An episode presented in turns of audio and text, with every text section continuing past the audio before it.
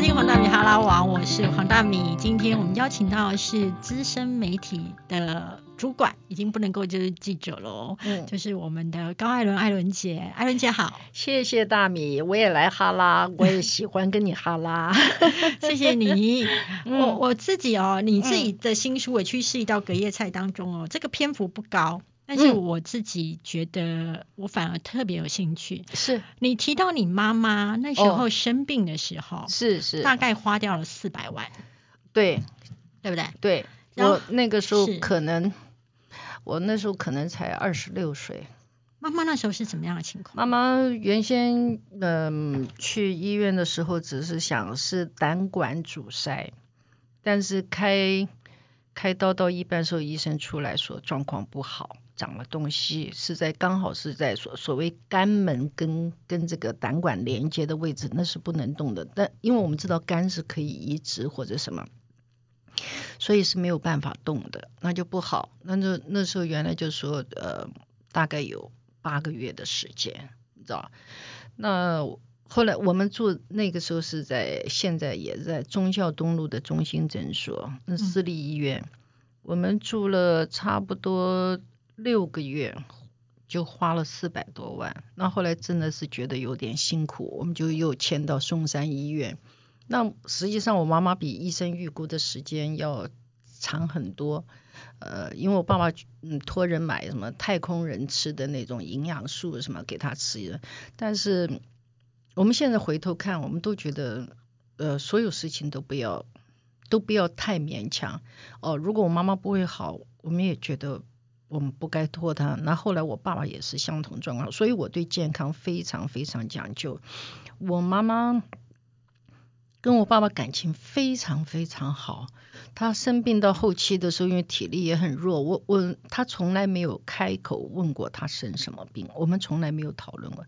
但他到后来，他跟我们小孩都不大讲话，他只跟我爸爸说话，但是也说的很少。那。我们甚至于那个时候刚开始的时候打那些点滴的，我们都不懂那叫化疗。但是打了两次之后，我妈妈吐不舒服就哭了，那我爸爸就说好，我们不打了。所以我们是我妈妈没有没有经过化疗，我们在当时并不知道那叫化疗哎。你爸爸舍不得？对，因为他看我妈妈很难受，他就舍不得。可是他都给他用一些高营养素的东西用。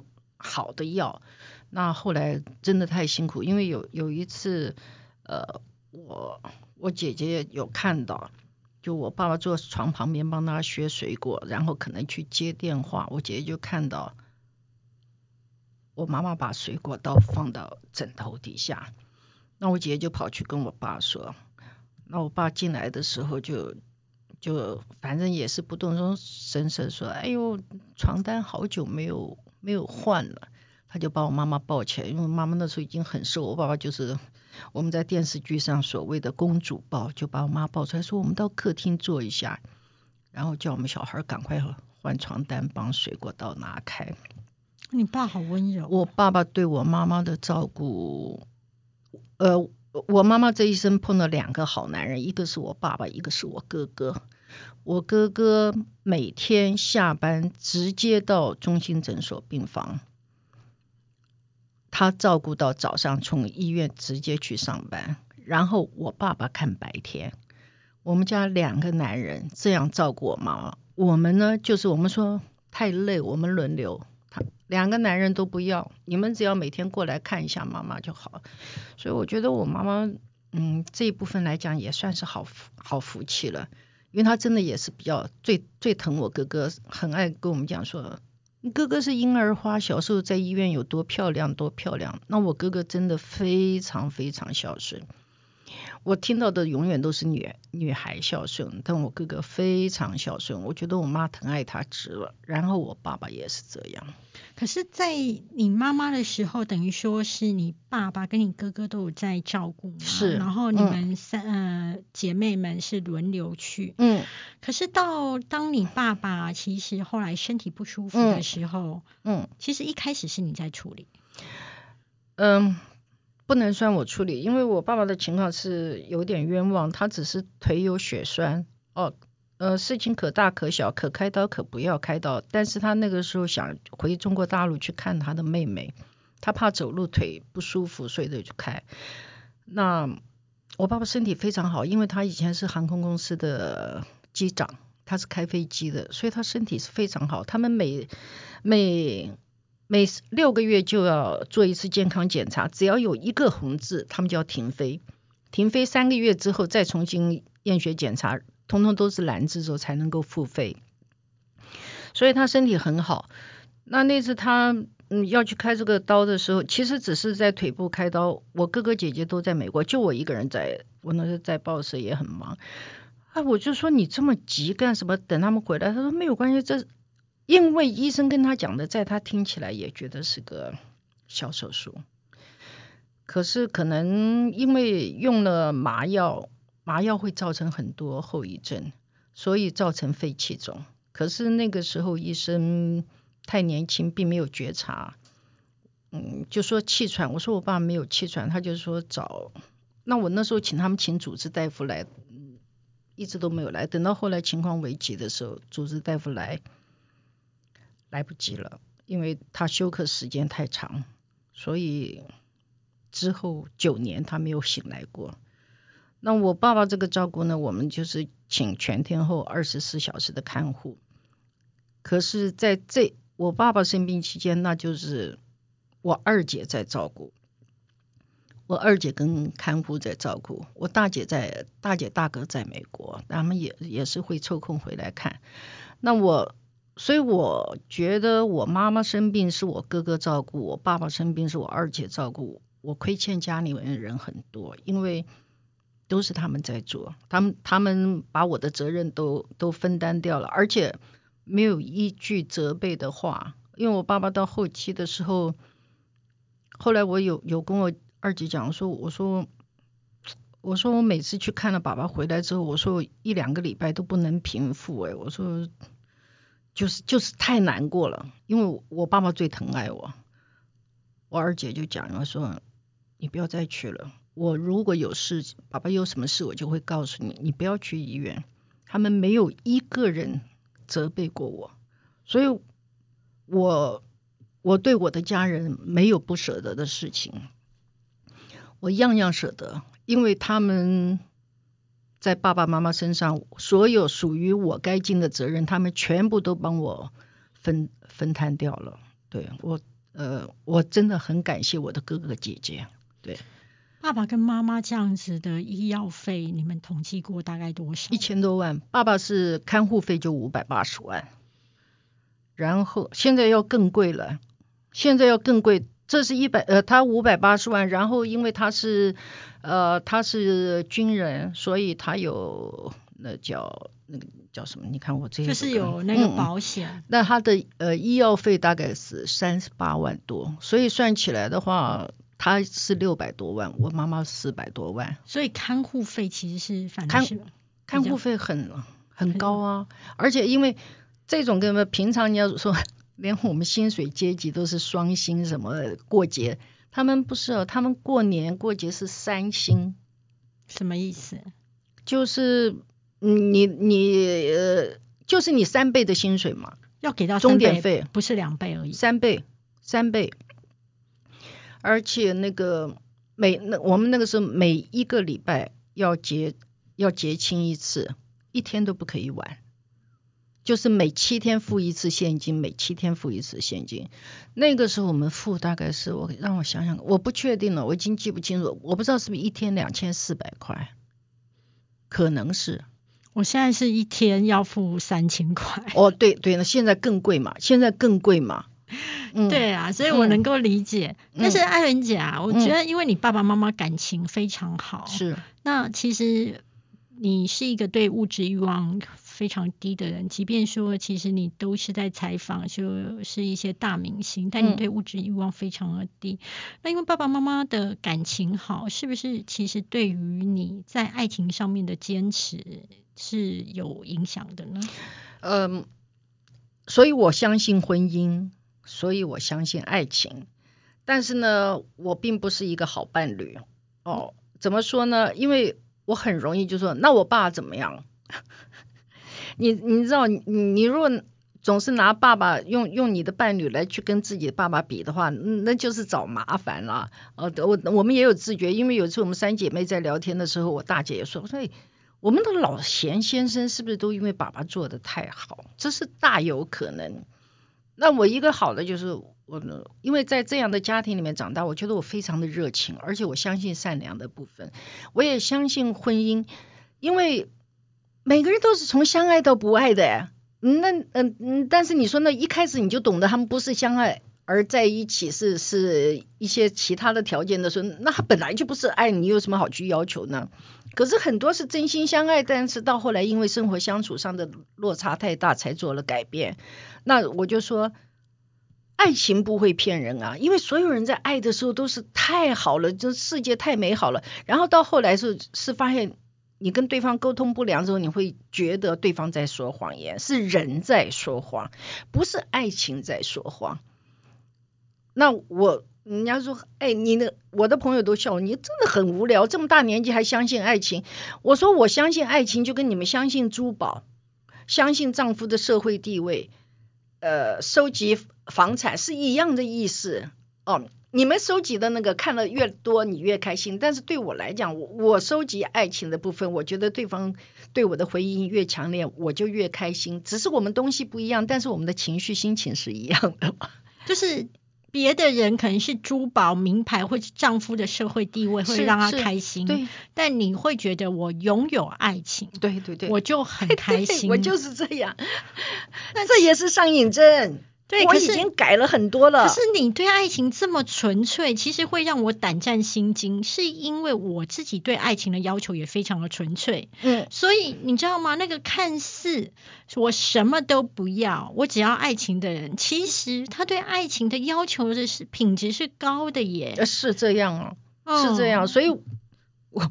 我朋友常常笑我神经病啊，我说那那大家就神经在不一样的地方啊。像我有一次录录一个节目，那个那个节目我看到后来看了在在 YouTube 上面有十二万人点阅，然后我的朋友就说：“哎，你这样说他他会不会生气啊？”我就直接回一句话。我说全世界的人都在爱我，我妈妈她她她会生气吗？哎，我朋友说，哎，这个也是你真是真能转啊，还真能转回来。我说这就是事实，我要求是一个状态，可是我愿意付出的。讲实在，我我自己我先生都有说，他刚跟我认得的前面半年一年，他他就已经说，他虽然他很木讷不会说话，但他已经会说说。我很少看一个人可以这样对别人好的，他自己说的。我是倾己所有的对人好，但是有一个差别。我以前的朋友青霞也说，记住要给人家需要的，不要给人家你认为最好的。这就是我只要是好的，我就想尽办法去分享。我我我很呃也是问题了。可是你知道呃，因为其实你现在的婚姻其实是。嗯，开心啦，哈，是我们不要用什么其他的形容词，就是大部分的时候是开心。可是，在第一任的时候的不开心，他曾经也一定很开心过。那你走过在第一任的婚姻的不开心，从开心到可能后来觉得不开心，你觉得是哪一些上面大家彼此的想法不一样了，或是你可以提从你的人生经验可以提醒我们，嗯，就是哪些东西其实是可以。放掉一些。好，我这在这遇到第二个第二任这个，我我只讲了，我说我什么都不在乎，我会再跟一个人在一起，只有一个原因，就是那四个字，感情品质好，五个字。我说只有这一个原因，除此之外没有第二个原因。就所谓感情品质好，就是我跟你在一起要舒服，我相处舒服。那我的第一任是十七年，我现在 刚好也十七年，我退退出职场到目前也是十七年，三个时期，所以以后要记住十七是个重要数字对我。但是我在第一任里面，我前面四年我觉得我很快乐，我很快乐。你们是谈恋爱结婚？谈恋爱，谈恋爱，一见钟情吗？呃，没有一见钟情，但是也算，因为。他比我大一点点，我就呃，我们在隔年再相见的。他大概的，那是我我还在世新念书的。对，那你觉得你当时是迷上了他的哪一个特质？呃，他他是一个长得气质很好的，然后他又他又以前玩热门音乐，后来后后来当然我们在婚姻生活当中，他后来做制作人。那外表外有外表也有才华，呃，有外表。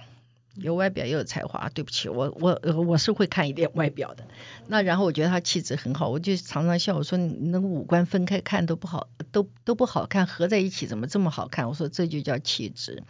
那我觉得是这样，我我在这样的婚姻中，我也是尽了全心全意，前四年很开心，所以其实我没有没有太多抱怨。哦，我后后面十七年，我我可以说这样的婚姻结束，我说我现在回头看的时候，我觉得我好多糊里糊涂的。可是我后期的时候不快乐，我后期不快乐，我就觉得我觉得这个婚姻有问题。他说没有问题，他说婚姻就是这样。我说如果婚姻就是这样的话，那我就不要婚姻了。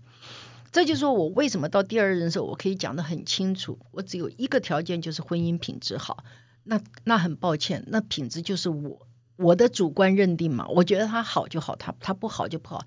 我前面十七年，我跟你讲，我跟前任没有没有吵过架了。我有骂过人，他没有真正跟我吵过架。可是后面七年我不快乐，因为我觉得我们是陌生人，完全是陌生人。比如说他从外面回来，我说你到哪了？外面跟谁啊？朋友？哦，我说干嘛？谈事，你知道，对我来讲，这些都叫做敷衍。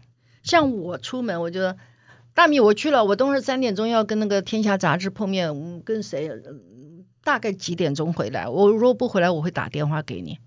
你知道，就是我交代我自己，清清楚楚。如果做我的伴侣，你不需要开口问。那那个时候，像我们那那是最流行唱卡拉 OK 嘛，晚上下班都在唱卡拉 OK。有的很多很多公司邀我们一块儿去，那家里面那时候还有电话录音，我就会会电话录音，说我跟谁在哪里，这边电话是多少，不管任何时间，哪怕我是刚到了去卡拉 OK，他只要到家一拨电话来，我就是跟大家说对不起，我要回家了，就是说我你是一个重色轻友，没有我呃呃。我是其实我是个乖乖牌，我很多事情呃，人家看看我都觉得我刚烈，因为我速度快嘛。我不是，我都是照规矩，就是呃老式的规矩。你只要教过我，我觉得他是好的，我就会照着这规矩做。所以我就觉得婚姻不是这样。如果我们两年没有去看过一场电影，我们没有在餐厅吃过一次饭，然后任何场合。我我我觉得不能接受。然后，嗯，如果叫我出席的时候，都都是我很清楚，我我这个出席是对你是有某一种呃任务性的意义。哦，那我后来我就慢慢就觉得，我我我只是不停的说我们的婚姻有问题，因为我用一个最简单的说法，我想请问，我现在是两个人的生活还是一个人的生活？这就是矛盾嘛？我要找出答案。不然我我不知道我怎么应对，我到底是在过两人生活还是一人生活？这个矛盾我解决不了，我要弄清楚。到后来就就就是这样，其实是他叫怎么样？他就是一直在冷淡中把这个感情弄光了。我们没有真正什么大吵啊，什么都没有。等会不录音的时候再跟你说。你觉得 你觉得冷淡是他故意的吗？嗯。没有，呃，可能我对他已经没有吸引力了嘛。那他他他他有他的新的世界嘛？呃，他在乎什么？他喜欢什么？我我觉得我蛮明明明白的，我也很清楚。所以所以你知道，我不是要故意文艺腔，但是我真的就会这样说。我说你早就不爱我了，你不要回答，你只要问问你自己。我说如果你不爱我。我难过一段时间就会好，但是请你让我走。我觉得很多人他他在这个感情里面他已经没有了，可是他又呃一些其他什么不知道什么东西在在让他他可能不愿意去负道义责任，不愿意去呃让让背负别人责备他的那那些，所以他就绑着你。那离婚是你提的？呃，是我提的。当然是我提的，然后也会告诉我说，如果分开的话对女人不好。我说，如果这是我的选择，就是我自己要面对的。你提了几次之后，你们才达成离婚的协议？我，嗯，没有，那个时候都会有阶段性。他说啊，我现在我等哪个事情做成了再弄。我说好，我都是配合他时间。到最后他非常成功，我也很祝福他。所以他非常成功的时候，你们也签字成功。是是是是是是。唉，那不要叹气。没有，我我不是叹气，我是心疼。然后我觉得，对一个很很在乎爱情的人，他要去讲出说你就是已经不爱我的时候，其实那句话说出口的时候，其实你已经。接受了，你的世界已经毁灭了，它是没有光的了。嗯，我你我说我我很简单，我要我的生活，可能我爸爸妈妈真的就会是某一种模式。我要亲密，我要甜蜜，除此之外都不要。我没有管你事业成功不成功，你是呃拥有什么没有关系。我们两个在一起的时候，品质必须是最好的。我非常能够懂你的感觉。他们说非常。有的人认为这是太难，太难了，也许很难吧，我不晓得。所以，所以我自己也是时好时坏，你不要以为我都好，我以为。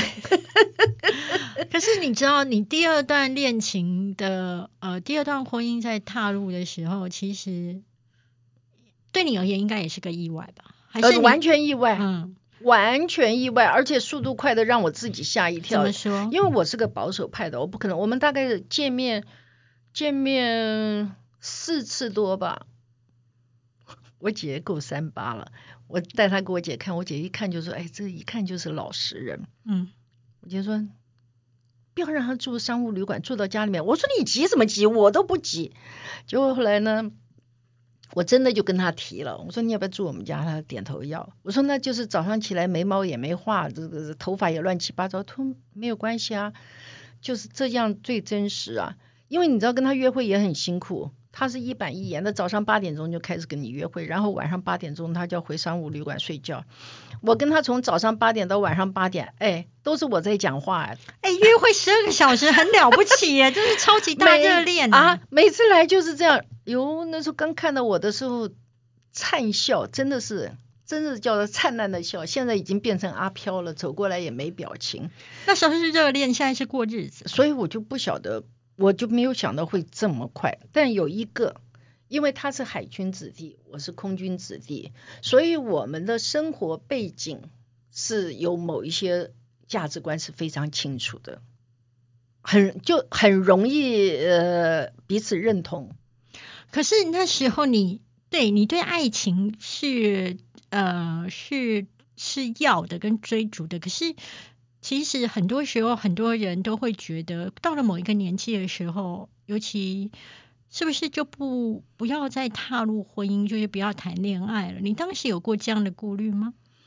我前面的时候，我中间空档很长时间，也有十几年了。呃，但是我后来开始，我觉得我想有个伴。我想有个伴的原因，不是因为我年纪大了，是因为我相信婚姻，哈，相信感情。然后我觉得我也复原的差不多。那我也很感谢我那时候。可是你当时几岁了？我遇到定南的时候，呃，五十六岁，他五十九岁。对，可是五十六岁，你从来没有觉得五十六岁的年纪会妨碍了你寻找爱情吗？啊，我，所以我告诉你，一定要相信这个所谓的正能量跟这个呃。这叫什么？那那个磁场信念啊，对，因为我前面都空档，我我没有那个念头，我不想，我的心就是死的。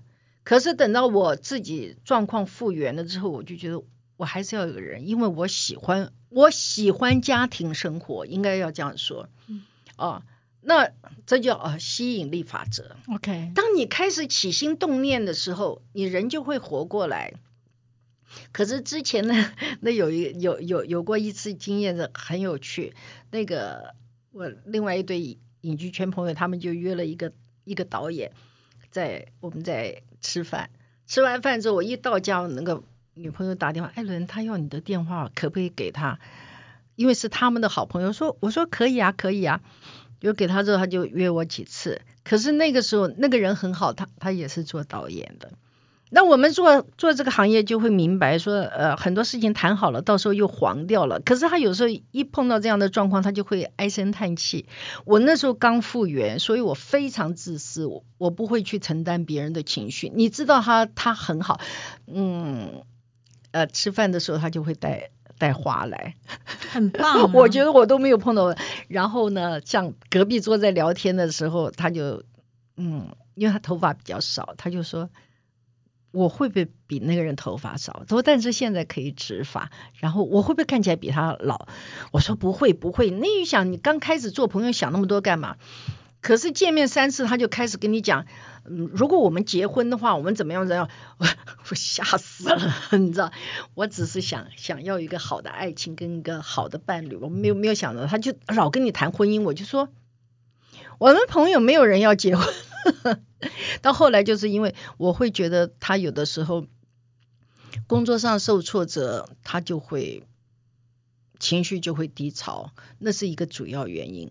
因为我想，我很不容易从黑洞爬出来，我绝对不会去做一个承担者，承担别人的情绪，就这么一个简单原因。可是艾伦姐，我忍不住要反驳你，是在于说。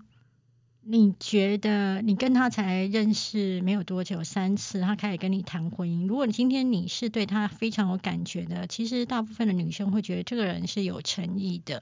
好，那好，那假设你觉得这一切都太唐突了，那我也忍不住再拿另外一个事实来问：那你认识定南也不过就四次的时候，你就 OK 了？没有，对对，我就说，所以我刚刚已经说太快啦。对，可是太快，你接受三次，你觉得不行，四次。你觉得 OK 哦？是是，他然后他在呃哦没有，我就说那时候说住到我们家，是他就住到我们家，然后在我们家大概住了，原来他是隔一天就要回去，结果在我们家好像住了九天。可是你知道，你突然从一个人变成家里突然有一个人，其实他是需要调试的，哎，呃。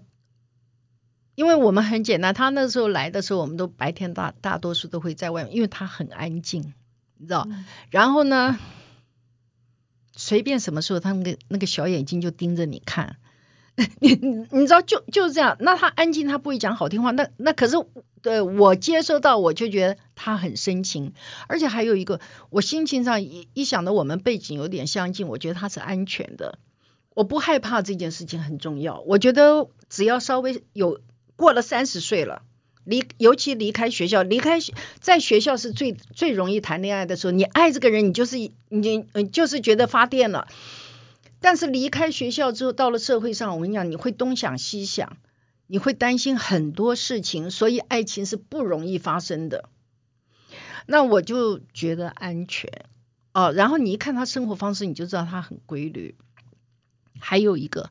他才跟我见面几次，他姐姐在澳洲，马上就打电话来，然后他就跟我姐姐说：“我想带艾伦回去看我爸爸。”我姐说：“你跟他说，他我不敢讲，你可不可以帮我说？”就是他很老实，你知道？那还有一种那种，当然他比我爸爸高大很多，可是我就会觉得他某某些那个那个那个样子，跟我爸爸的样子有点像，可是不是说年纪大，就是呃。你知道军人在我们那一代的军人有军人的气质，那一代军人都对太太非常好的。我我我这里要泼你一个冷水，是在于说。定南哥那时候叫要带你，就是去澳洲这些有的没的，你就会觉得这是很有诚意。人家跟你谈婚姻，你就觉得没有没有，他没有要带我去澳洲，是他姐姐从澳洲打电话来，因为很简单，我马上认你把家人介绍给我，我就不害怕了。因为很多人你知道，到后来就他突然消失了，我听到太多故事了。我以前的朋友就说，我告诉你啊，认的朋友啊。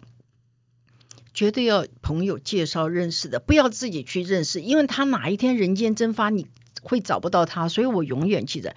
那他家里面他的背景，他他住哪里？他的呃姐姐妹妹，妹妹是呃口译员，专门做商商业口译，钟点费很高的，就是都是程度很好。然后妹婿他们都是舰长，哦，就是他可以马上马上让你看到，你就不会害怕。然后你一跟他们相处就知道。好像就是天生一家人。但我觉得你很猛的是，你很快的就是去跟他看存折、欸，啊，这就我跟你讲嘛，我我姐姐说你怎么都做得出来，我说我就做得出来，我这个年纪摔得起吗？我年轻可以摔跤啊，这年纪摔不起了。我到后来就说，那你有多少钱？他就老老实实给我看，然后说下次来的时候麻烦把那个户口名簿带来。你看完存折后就觉得 OK 了？没有，先看户口名簿吧。嗯，先看户口名簿，应该我要确定呃要身家清白，嗯，然后存折存折好像没有看，是问他多少钱？呃多少钱？有什么负债吗？没有，我还有一点贷款。后来当然给我看，我说哦，我真的我那个时候就是就直接跟他说，丁楠，对我你真的是穷了点，但是 真的没有关系，因为我也不会成为你的负担，你也不会成为我的负担。哎，你看大米，这是多好的爱情啊！可是每个朋友都说我太三八，连我姐姐都说，说你怎么做得出来啊？我真真的，我真的什么事都做得出来，跟一个男生讲说，你对我来说是穷了点，因为我的年纪没有时间去讲谎话，我也不能去做一个假的情人，我都不能。OK，对不对？我就而且我觉得这样子，你没有谎言，是不是一个最舒服的状态呢？可是那艾伦姐，我想要问哦，因为我觉得啊，嗯，我很多个性跟你一样，年轻时候我不可能这样子啦。我不是说后来这些直接的啦，嗯我是觉得对于爱情追追求很高度的纯粹嘛。嗯那我想要问你哦，事实上我这个毛病我也有，嗯，其实你是听 甜言蜜语那一派的，而且你是。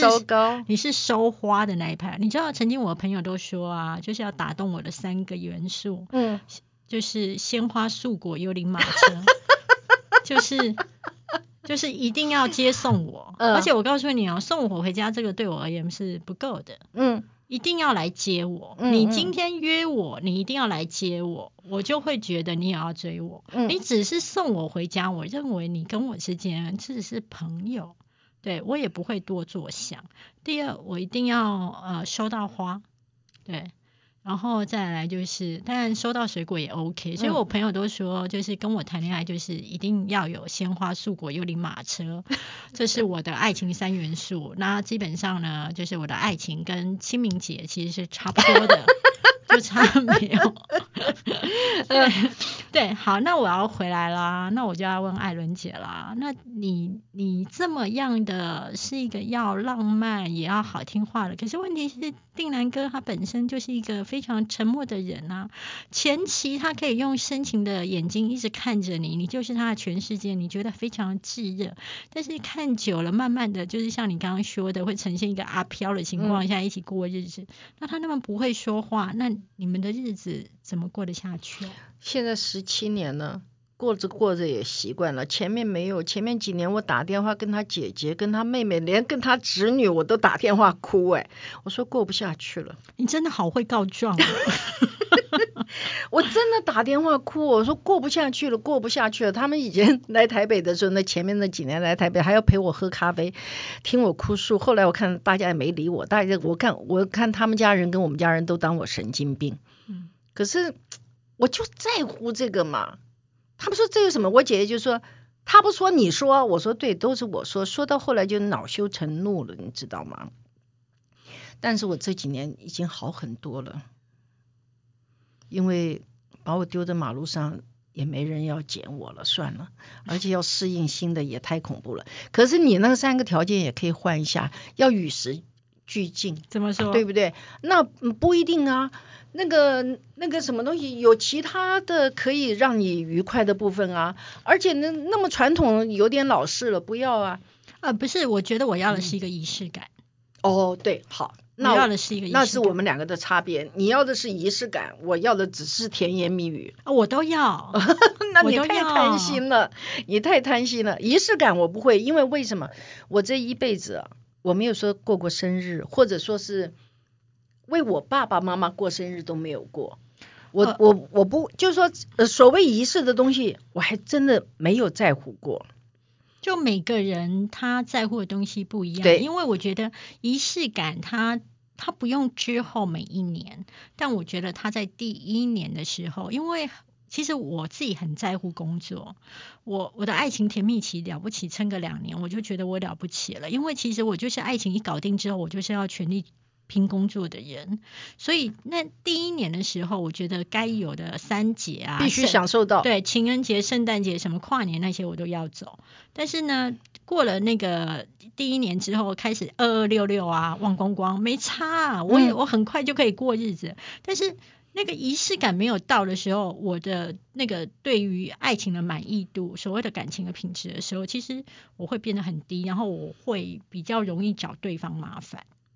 嗯，因为我觉得我没有感受到我的第一个我的爱情燃点燃不起来，第二就是我自己感受不到对方的在乎的时候，我就会挑剔，对，所以这个我也没有办法，对，就是你知道每一种动物，有些人吃草，有些人吃肉，那我就接受我自己是这个样子，就可能你自己的爱情周期也比较短，就说你你一定要在那个烈火青春的状态。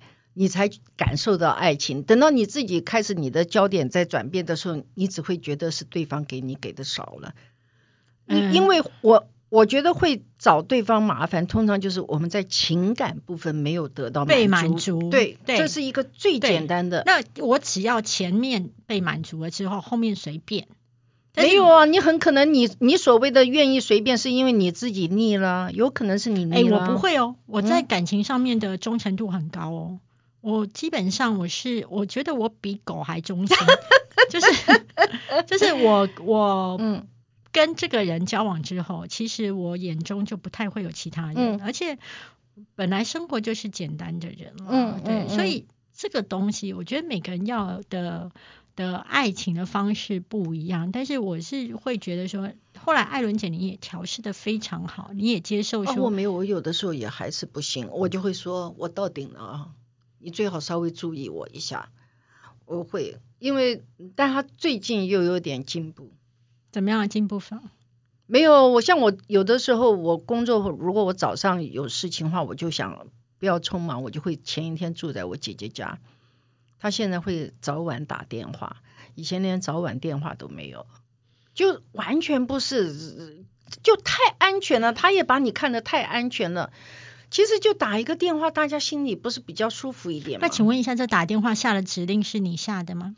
嗯嗯，这一次不是我下的，是以前我讲了很多年也没有用，但是我 我前多年也没有用。我后来前一段时候我真的很生气，是我们分居十天，OK，不是为分居而分居，刚好他要回去处理一些事情，我就说那你先暂时不要回来，然后请你麻烦你体会一下，没有我你是不是舒服的多？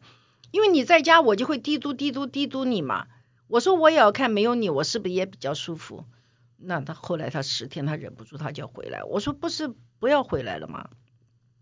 我要回来。后来我就哦，他有一点呃，我想应该是我我我不是来用用雅斯伯格来来呃做做做一些攻击性的，而是说我必须要有这种体会。他是属于那种。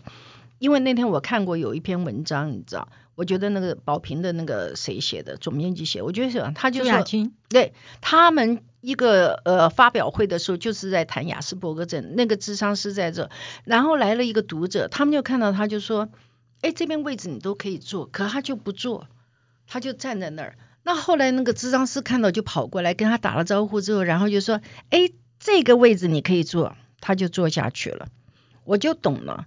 你不可以给他一个大范围的东西让他去做选择，你必须要指定一个小范围，告诉他这是他就会接受。我觉得我先生就讲，如果你他说那你什么意思呢？他没有办法表达。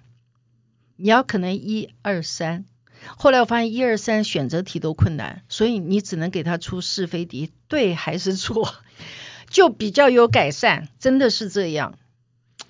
所以现在已经找到就是如何下指令，下出正确指令，然后让这个机器人去运作的方法。对，我姐姐那天都有，因为因为那那个我很生气那个时候，后来我姐跟我好好谈了一下，她说那你就假设他确实有这个问题了。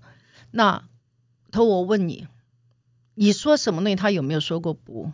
我说真的没有，十七年来我说什么就是什么，他真的不会说不。他说那就好，那你就开口，你就说丁楠你去干嘛？丁楠你去干嘛？你讲出来，他都都有做。我说对，你只要讲他一定会做，但你不讲他就不懂。所以我养了个大宝宝。但这宝宝可以就是陪你过人生，而且十七年下来，感觉上面事实上也还不错。假设呢，就是听众朋友呢，呃，想要更了解艾伦姐呢，其实艾伦姐著作很多哦，她有之前的作品有《快乐不怕命来磨》，此刻最美好，我微笑但不一定快乐，是讲忧郁症的嘛？是是。还有美丽只是一朵花，女人值得永远精彩，这是之前的著作，然后最新的著作是委屈是一道隔夜菜，然后呢，就非常欢迎大家就是点资讯栏位来购买或是来阅读看。看是不是哎，这一道菜就是刚好是合你胃口，然后也可以帮助你在精神上提升，然后也在艾伦姐的文笔当中找到就是爱情跟处理人生所有情绪的勇气。是，谢谢艾伦姐。我跟所有人的来往，我会记到的都是跟感情有关的小事情。我的人生没有大事，可是我对那些小事情体会特别深。对。但是这每一个小事呢，其实我们都可以自己找到我们自己可以学习到的东西，而且很生活化了。我自己会觉得很生活化。谢谢，谢谢阿伦姐今天前来，谢谢，谢谢，谢谢，谢谢大米。好好好，拜拜。